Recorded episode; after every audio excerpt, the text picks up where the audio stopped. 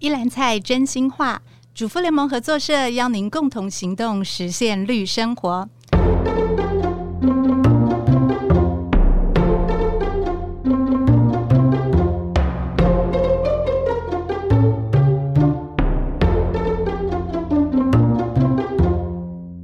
大家好，我是婉君，欢迎来到合作真食物单元。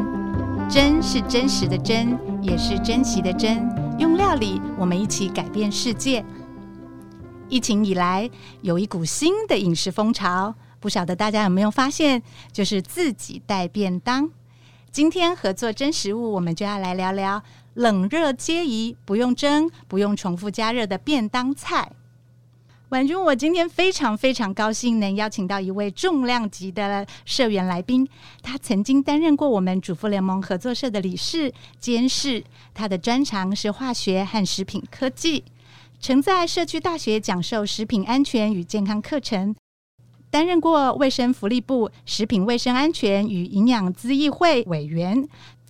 长期关注食品安全与饮食健康相关议题，他的课不论是聊什么主题，都是场场爆满。我想，可能有些听众朋友已经猜到是谁了，我就不再继续卖关子了。让我们欢迎来自新竹分社的社员江淑礼。淑礼，好久不见！Hello，各位一篮菜真心话的听众朋友们，大家好，我是江淑礼。淑礼好，我想各位听众朋友听到江淑礼后一定太翻天了。我们这一集其实不是要冲收听率哈，就是很开心可以让淑礼啊再回到我们的这个合作社来跟大家聊一聊。那第一个最呃经典的问题就是想要请淑礼简单的回忆一下，你是怎么样跟合作社结缘？中间有没有什么样的故事可以分享呢？老实说哈，当初我为了找一样产品。然后呢，在网络上搜寻，找到了主妇联盟合作社。呃，那个产品现在其实已经没有再加上了，它叫做呃没有添加铝的泡打粉。哦，那无铝泡打粉，对，那个时候已经是在将近快二十年前了。呃，市面上其实还很少很少这样子的产品。是，好，但是呢，我就到了站所，发现，哎，什么？我不可以买，太 太可恶了！为什么我不可以买？他跟我说，你要参加。入社说明会，听一个半小时的入社解说。我想说，什么？怎么怎么会有一个卖东西的地方要求这么严格？其实我那时候有一点不太爽，我就想说，那你告诉我入社说明会会说什么？他就会说，哦，我们会讲一些理念啊，告诉你一些食安的观念啊，啊、呃，环保的相关的的资讯。我就想说，食安你会比我懂吗？我有点想要去踢馆，然后我就好吧，我就只好呃看一下时间，然后时间到了再去。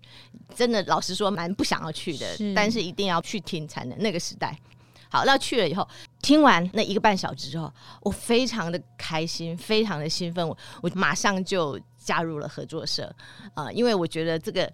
我本来都没有关注到的相当多的议题都在那里，发现很多人在很努力，我觉得我也应该来一起努力，所以我当场加入合作社，然后我反而就忘了我要买泡打粉，然后加入以后，我当然就呃开始蛮积极的参与，呃，现在回想起来，我不得不说，加入合作社这件事其实是我这一辈子里头呃非常重要而且是非常好的一个。决定，它改变了我这二十年来的采购习惯跟生活心态。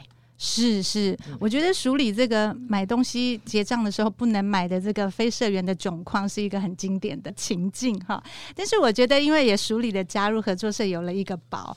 我发现呢、啊，我每次在不同场合跟梳理讨论要怎么介绍他的时候啊，他都很谦虚的说自己就是一位家庭主妇这样子。不过，家庭主妇这四个字对我来讲啊，其实是一个很高级的工作哈。而且我发现带便当是家庭主妇里面也是一个很高级和重要的工作之一。我想问一下署理，署理需要帮家人带便当吗？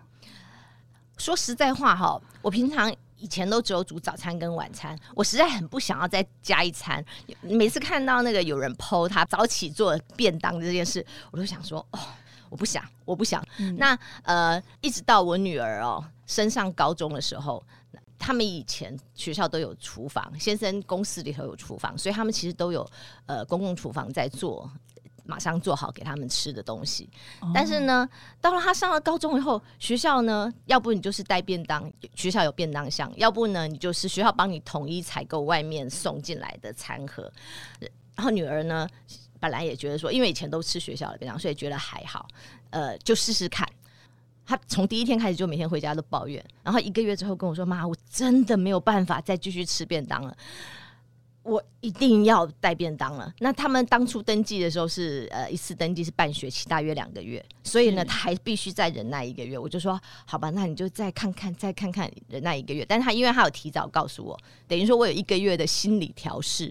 好，那我就开始想说，哦，我要准备，然后我就开始去帮他准备便当盒，然后开始想说，哎呀，那我要帮他带什么？所以呢，呃。真正就开始进入了便当的人生。刚开始只帮他一个人带，后来先生看久了，他觉得都说：“哎、带便当很好啊。”他就要求说：“哦，我也要加入。”所以后来就变成一次带两个便当，每天早上起来做两个便当。那我的便当是呃保温便当盒，也就是说我早上做好以后，热热的就把它装进了便当盒里面。然后到了中午的时候，如果是夏天，其实还会蛮热，冬天也还都微温的。那我也是，其实有一个共通点，就是我会准备便当，但是我也是准备不用加热的便当。那我的便当就是很简单，就是用学校会发，通常去上学一年级他们就会发那种一般的不锈钢便当盒。那如果要带有酱汁啊，像咖喱或者是味噌煮之类的，我就会把它放在呃保温瓶里面。我们小朋友很小的时候，不是常为了他们准备副食品，都会买很多保温罐，后来都不用吗？所以我们这时候带便当的时候就可以拿出来用。其实它概念就很像淑里的那个保温便当盒，下面那一层是放更要加热的食物，然后上面那一层就是放饭跟菜这样子。那我们也会常常收到很多赠品是保温杯，所以其实啊，我们都可以利用这些呃以前用过的保温杯啊，或不要的这些保温瓶赠品，拿来呃准备便当。不过，其实要早起帮小孩准备便当，应该会吓走很多爸爸妈妈哈。我想问一下 署理，你每天早上准备便当要很早起吗？你通常花多久的时间？基本上呢，我刚开始要准备便当的时候，真的心里好紧张、好坎坷，然后觉得说，啊、呃，我到底要多早起？所以一开始的时候，真的就想说，早上要太早起，实在是做不到。那么晚上就开始先准备好。所以呢，前一天晚上呢，我就已经先想好说，哦，我明天要准备什么样子的菜色，然后呢，把该洗的、该切的、该腌的、该处理的全部都处理好以后，放在冰箱里头。然后呢，明天早上起床了以后，就哦一样一样拿出来就开始料理哦。这样子呢，呃，前一个晚上准备了，可能也要花个三十分钟。第二天早上大概就是早起一个小时来准备，然后同时当然还要做早餐了哈，等于要花差不多一个半小时。然后呃，对于菜色，其实刚开始的时候，真的每天晚上。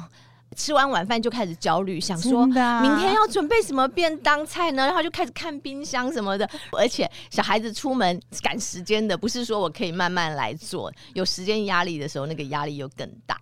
好，但是当然越来越熟悉了以后，渐渐的，我后来就变成没有再做晚上做洗切的动作了，因为已经很熟悉了。好，但是我还是会在前一天晚上就会先想好，我明天要做哪些料理。呃，不然的话，还是会担心自己会太呃，到时候六神无主，不知道做什么。呃，然后到最后，高中有三年嘛，哈，做到这个第三年的时候呢，其实已经连前一天晚上都不想了，第二天早上打开冰箱，然后看一看，然后就可以做出呃要的便当，而且大概在三十分钟之内就可以完成了哈。那所以这个其实是熟能生巧。大家刚开始的时候一定不熟悉，一定觉得好忧虑，然后也会觉得压力很大。但是呢，呃，勇敢的去给他做下去，一阵子以后呢，你就会发现自己呃很能够驾轻就熟，然后也做得很好。哇，我觉得听这一段。听众朋友们应该会觉得很受鼓舞，因为其实淑里在上课的时候对很多事情都侃侃而谈，然后我们看到他在就是教作啊，或者是呃准备食物给社员吃的时候都很利落。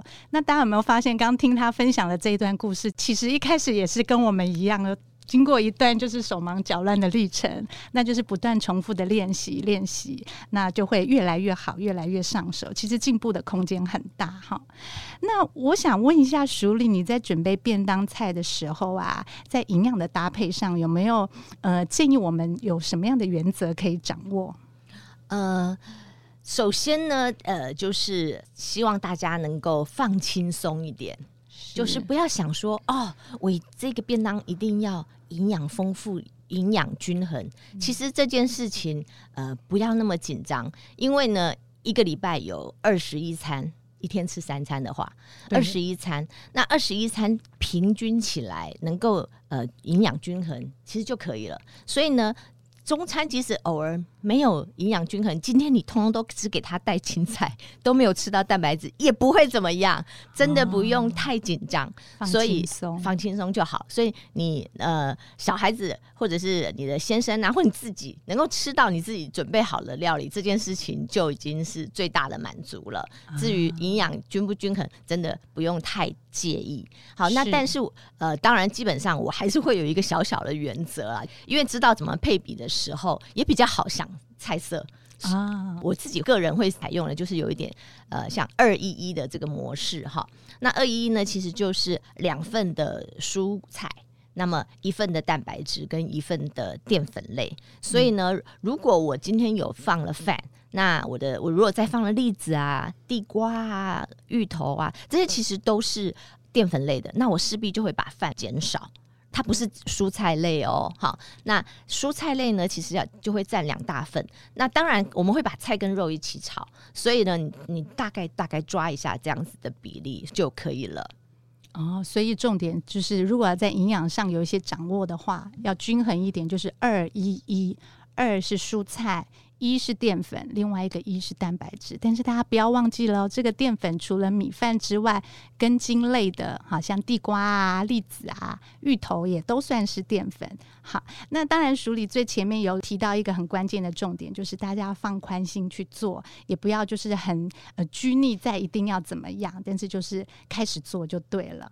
那接下来我想问一下淑丽，你在备制这个便当的流程上啊，有没有什么技巧跟秘诀？可以分享啊，呃，做菜呢，基本上呢，有一些菜一定会要煮比较久一点，嗯，所以呢，需要煮比较久的的菜色呢，你一定要记得先开始煮，不要等到其他的很快煮完的菜。都煮好了才开始煮那个要花时间的料理哦。不管你是要前一天晚上先决定好你明天的便当菜是什么，还是你早上起来才当场决定，但是当你决定好的时候，你马上脑子里头就要先想清楚哪一个是最花时间料理的，然后就要从这个花时间料理的菜色开始呃烹调起。是那在呃比较短时间的呢，基本上就可以比较快。最后的菜就会差不多的时间能够完成完成哦，尤其是因为我做的是这个保温便当嘛，所以我都是希望他们一起完成，一起热热的装进便当盒里面。那如果是做冷便当的人呢，他其实需要时间把它散热好，把它稍微的降温，至少那个水蒸气不能再大量的冒出来的是才能装便当盒。所以如果是做冷便当的，应该还要再多预留一点点时间。有些菜的散热会比较久。对所以这一种的料理一定要先完成，让它有比较充足的时间来散热。是是是。那你在就是主菜的搭配上，你会有什么样的想象吗？呃，基本上我每天都会有一个主食。那这个主食呢，呃，多半都是蛋白质类，就是肉类啦。哈、哦，先想这先想主食，因为绝大多数也都是。这个主食最会花时间，它的烹调时间也比较长，哦、所以我们一定要先决定好今天的主食料理要怎么样子来做啊、呃。那当然，其实。经常性的，你也可以用你呃前一天，比如说如果有卤肉，那就很简单，那你就知道这个你今天不用急，你可以慢一点做。如果你前天就已经卤好了肉，卤好了鸡腿什么，那个就只是加热就好了，哦、那这个就相对简单。嗯、那我每天哈，其实都一定会准准备一个蛋料理，蛋真的很好吃。然后可是蛋料理要变化出非常多来，其实还蛮难的。结果你知道吗？每天最让我伤脑筋的其实是蛋料理，我每天都。要做一个蛋料理，所以我要想，哦、不能都是付一个卤蛋或白煮蛋吗？对对对，不能每天都是卤蛋呐、啊，对不对？哦、也不能每天都是煎蛋，也不能每天都是葱蛋，对不对？三色蛋哦，各式各样的蛋料理哦。那所以主食呃，一个肉类的主食，一个蛋料理，然后再来就是一个青菜，一定要准备一到两个青菜。哦、是呃。有的时候呢，豆腐也是一个非常好用的料理。那主食这个肉呢，呃，我自己有一个小原则啦，就是不准备有骨头的啦。啊，我们家女儿哈很喜欢吃骨头类，然后她吃的很仔细，会花很多时间。所以其实吃鸡翅啊这样子的材料食材，我本身本来认为是很适合用来做便当的，但是不适合我女儿，她会花太多时间在吃鸡翅上面，然后就呃来不及把整个便当吃完。我家的女儿也有同样的状况，对，所以我都不放有骨头的在便当盒里面哈。嗯、那所以虾子，我女儿是因为有过敏，所以我就没有用虾子。但是如果我有时候煮给先生的话，我也会用虾仁，我也不要给他有剥壳的动作。的动作对，因为其实绝大多数的时候，他们的午餐时间都不长，真的没有办法来做这些事情。嗯。嗯 非常贴心的妈妈，我想到我女儿就是一刚开始上学，要在学校吃营养午餐的时候，也有也是因为时间很短，然后她呃老师规定就是学校打的菜你一定都要吃完，但是她胃口小，然后又吃得慢，那同学都对她很好，帮她打很多菜，所以她每天只要碰到中午吃饭时间，她都压力山大这样子，所以后来她就不敢订营养午餐，决定要带便当。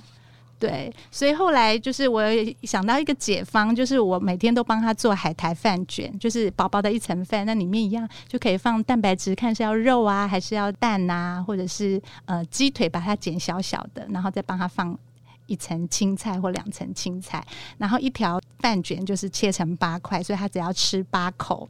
然后慢慢把它咬碎吃进去，他就可以呃在时间内完成他的午餐。然后慢慢建立信心之后，再让他开始吃正常的饭啊、菜啊、肉这样子。哇，婉君你好棒哦！但是我觉得就是可能需要一些引导吧。对，嗯、呃，我觉得合作社的食材真的帮了妈妈很大的忙。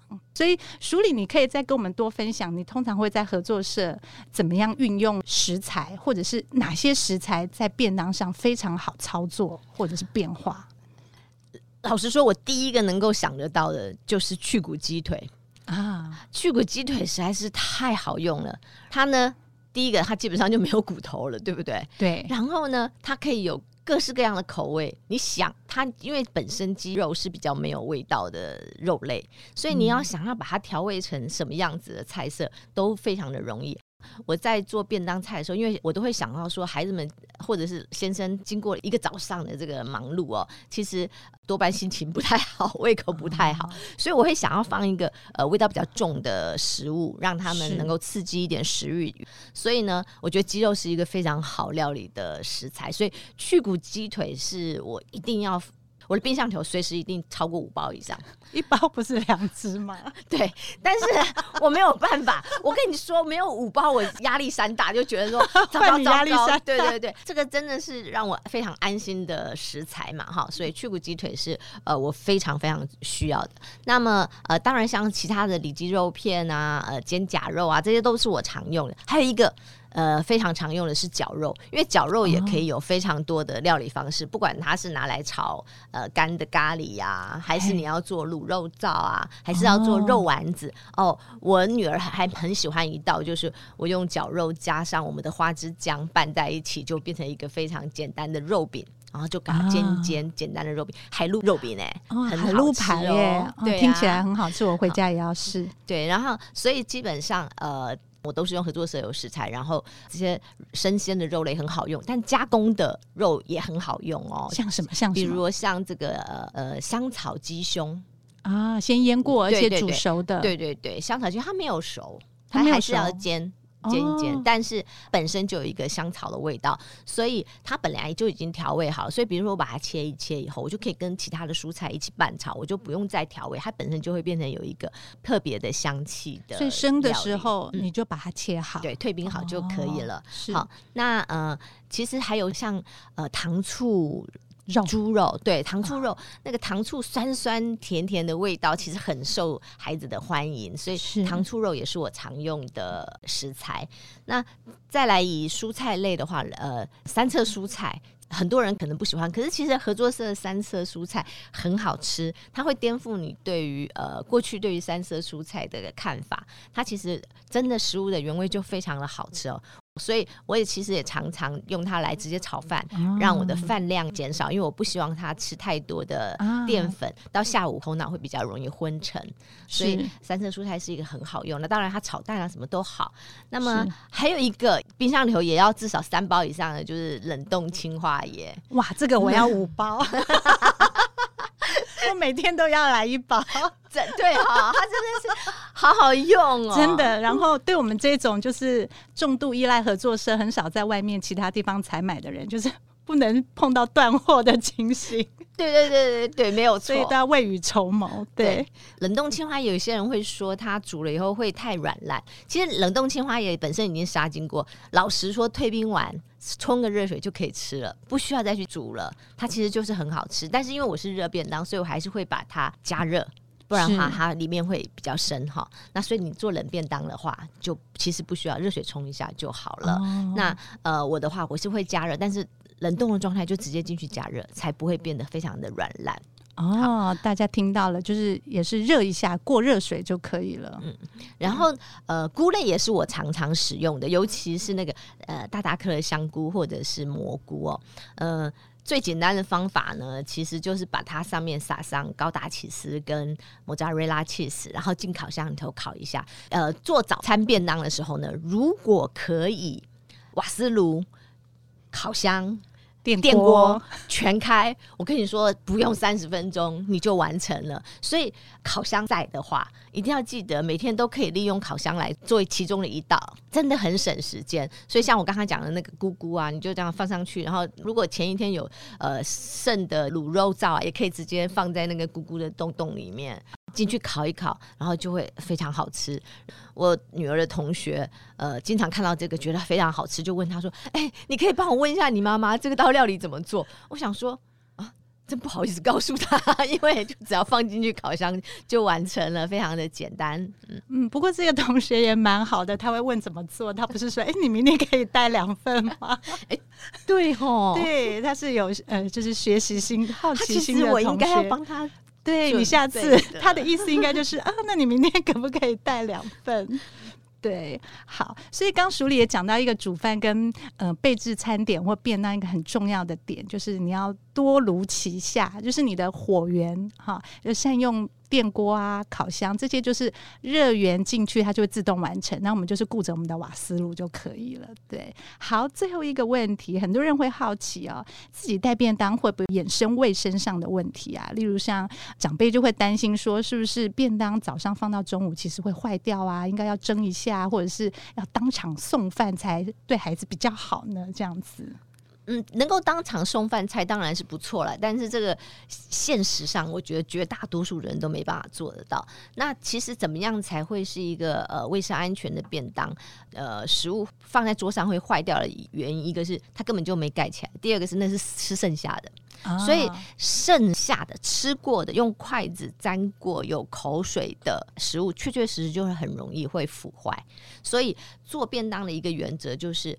呃，即使你是要第二天带去学校蒸的便当，我也是建议一定要在你晚餐煮完了以后，都还没有人开始吃之前，就要先把便当的东西都装好了啊，不要等大家吃剩了以后才来装，那样子已经污染了。对，那就已经污染了。这样子的便当就相对容易坏。即使你再拿去蒸，好，假设你这个蒸之前的过程没有好好的保存，真的。蒸完了还是坏的 便便当，好，所以基本上一定要是呃煮好、准备好，直接放进便当盒里头。它煮的过程其实都是杀菌了，所以加热其实就是酵素大部分都呃去活化了嘛，哈。所以基本上这样子的状态之下，你就把它装好，然后也与外界的粉尘啊这些都隔绝了的话，其实放到中午是没有什么大问题的。好、嗯，当然了，你不能故意把它放在那个太阳下下面啊，好，你一定要放在阴凉干燥处嘛，这是所有东西保存的原则，就是阴凉干燥处。那只要这样子做，其实到中午是没有什么大问题。但是如果小孩呢，三不五时就打开来。偷吃两口，而且 然后然后呢，再把它盖回去，这样子其实就有可能。比如他如果从十点的时候就拿来开始偷吃两口，然后又筷子也一起放回去，放在那里，然后呢，然后等一下又偷吃两口，哎，这样子的情况之下，到了中午很可能。